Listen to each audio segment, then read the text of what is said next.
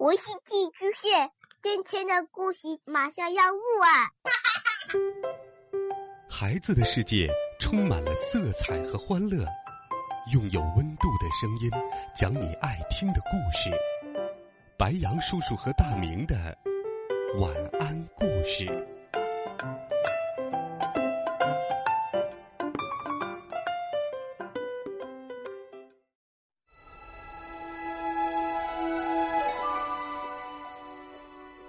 小朋友们、同学们，晚上好！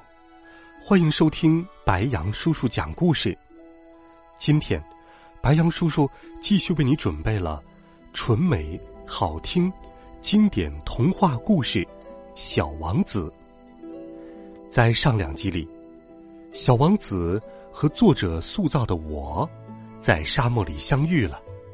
之后又发生了什么样神奇又有趣的故事呢？一起来听《小王子》第三集。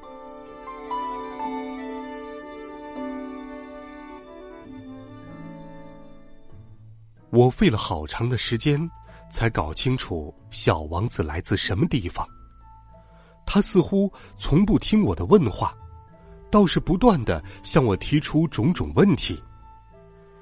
正是从他时不时偶然的只言片语中。我得知了有关他的一切。在沙漠里，当他第一次见到我的飞机的时候，就曾问过我：“这是什么东西呀？”“这不是一件东西，这是一架飞机。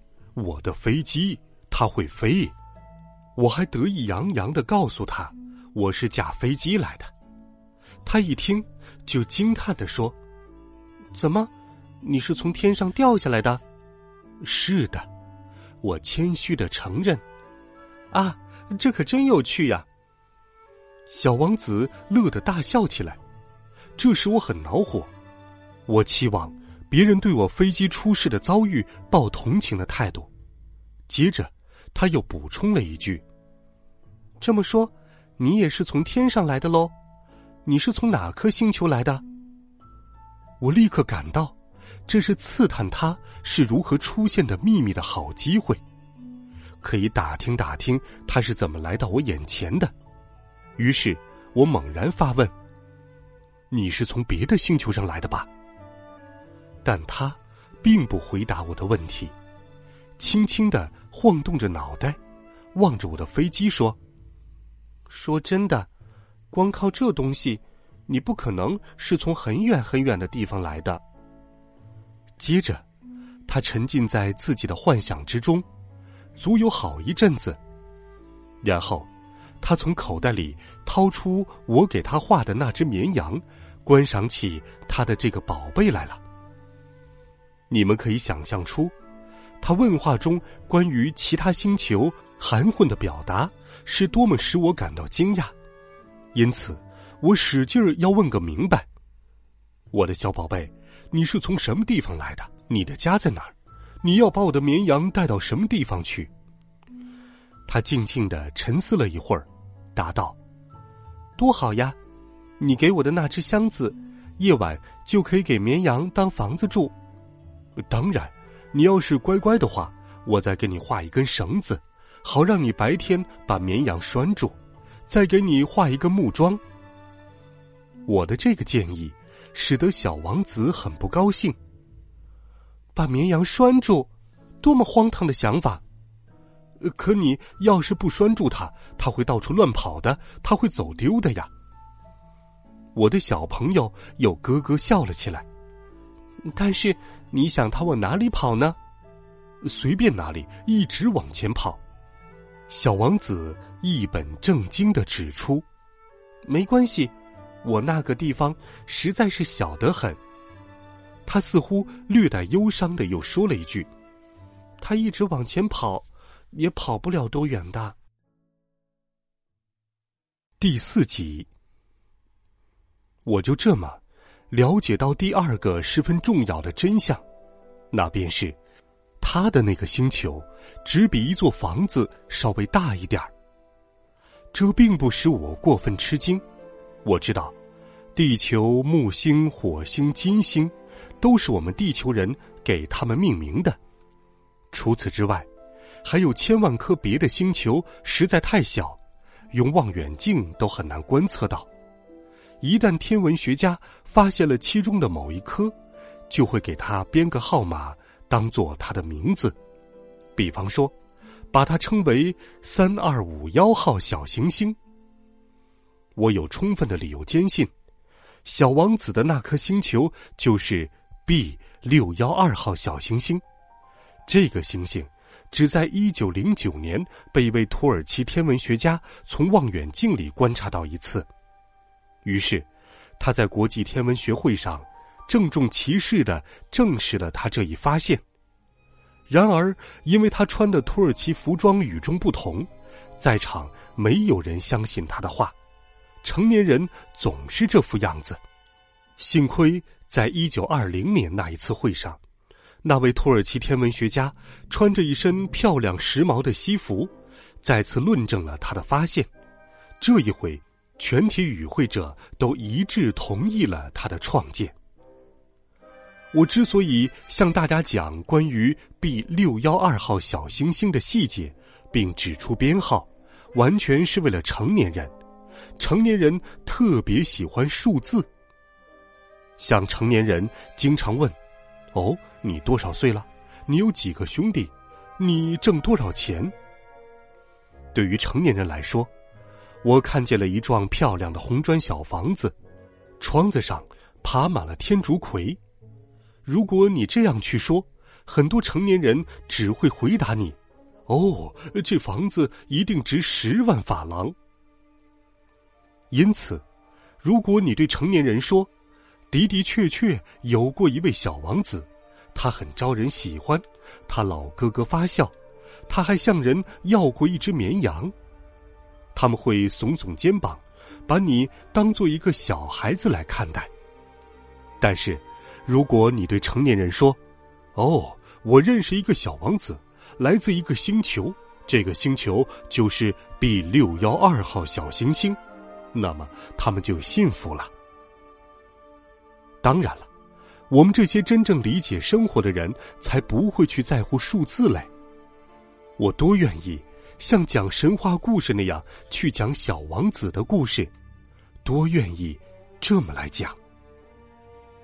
从前有一个小王子，他住的那颗星球比他本人大不了多少，他需要找一个朋友。我那位小朋友和他的绵羊一道离去，已经有六个年头了。我试着在这里描述他，是为了不忘记他。忘记一个朋友是很可悲的事，很多很多人从来就没有一个朋友，何况我也可能变得和那些成年人一样，只对数字感兴趣。正是为了不忘却他，我才买了一盒水彩和几支铅笔。到了我这个年龄，要重新拾起绘画是很难的。特别是我只在小小六岁的时候画过一条蟒蛇的整体图案，此外就没有尝试过画过别的了。当然了，我会尽最大的努力画好我这位小朋友，能否做到我没有多大的把握。第五集，我们再来说说我和小王子相遇的那一阶段，每天。我都了解到有关他那颗星球上的一些事，关于他是怎么启程出发的，他在太空里怎么长途旅行的，等等，这些，都是在他时不时进行沉思时，不动声色的了解到的。第三天，正是在这种情况下，我了解到关于猴面包树的故事。这回。还得归功于那只绵羊，因为小王子突然向我发问，好像是在沉思时产生了一个严重的疑惑。绵羊都爱啃灌木丛，这是真的吗？呃，的确是真的。哦，那我就高兴了。我不明白，为什么绵羊吃不吃灌木丛这么事关重大？我还没有想明白。小王子又追问：“那么，绵羊肯不肯猴面包树呢？”我提醒小王子注意，猴面包树并不是什么低矮的植物，而是高高大大的树，足有房屋那么高。要是他拥有一群大象的话，这群大象摞在一起还不及一棵猴面包树的高度呢。一提到象群，可把小王子逗得笑起来。哼，还得把那些大象一头一头挪起来呀。不过。他很聪明，马上就注意到，猴面包树在长成大树之前，起初也是小小的树苗呀。的确是这么回事儿，可你为什么要让你的绵羊去啃那些猴面包树的小苗呢？嘿，咱们瞧吧。他这么回答我，似乎这件事是再明白不过的。但是，对我来说，要弄明白是怎么回事。可让我绞尽了脑汁。实际情况是这样的，在小王子的那颗星球上，也像所有别的星球一样，长有粮草与油草，因此粮草自然产粮草籽，油草产油草籽。可是草籽是粮是铀，起初是看不见的，它们在地下沉睡，不露出自己的本性。直到有一天，其中一颗一时兴起，苏醒了过来，伸了个懒腰，朝着太阳羞怯怯的长出了一片嫩嫩的幼芽。它娇美可爱，不露声色。如果这是小红萝卜或者玫瑰的幼芽，那就可以任由它自由生长；但如果是一株有害植物的幼芽，一旦识别了它，那就必须立刻拔掉。而在小王子的那颗星球上，就有那么一种邪恶的种子，那，就是猴面包树。他那个星球的土壤，饱受了这种树的破坏。如果对一棵猴面包树下手晚了的话，那就永远休想把它清除干净。它会不断生长，用自己的根须使劲儿的在星球里穿刺，直到塞满星球。如果这颗星球太小，而猴面包树又铺天盖地，整个星球就会被它们撑破、撑裂。在我家里，我必须遵守严格的作息制度。小王子后来这么告诉我：每天一清早，梳洗完毕之后，我就该仔细认真的清扫星球。猴面包树与玫瑰树刚发芽的时候非常相似。我一旦把它们区别出来，就必须立即把猴面包树幼苗拔掉。这件工作十分枯燥，但做起来也很容易。于是，我按照小王子的描述，画出了那颗出了大祸的星球。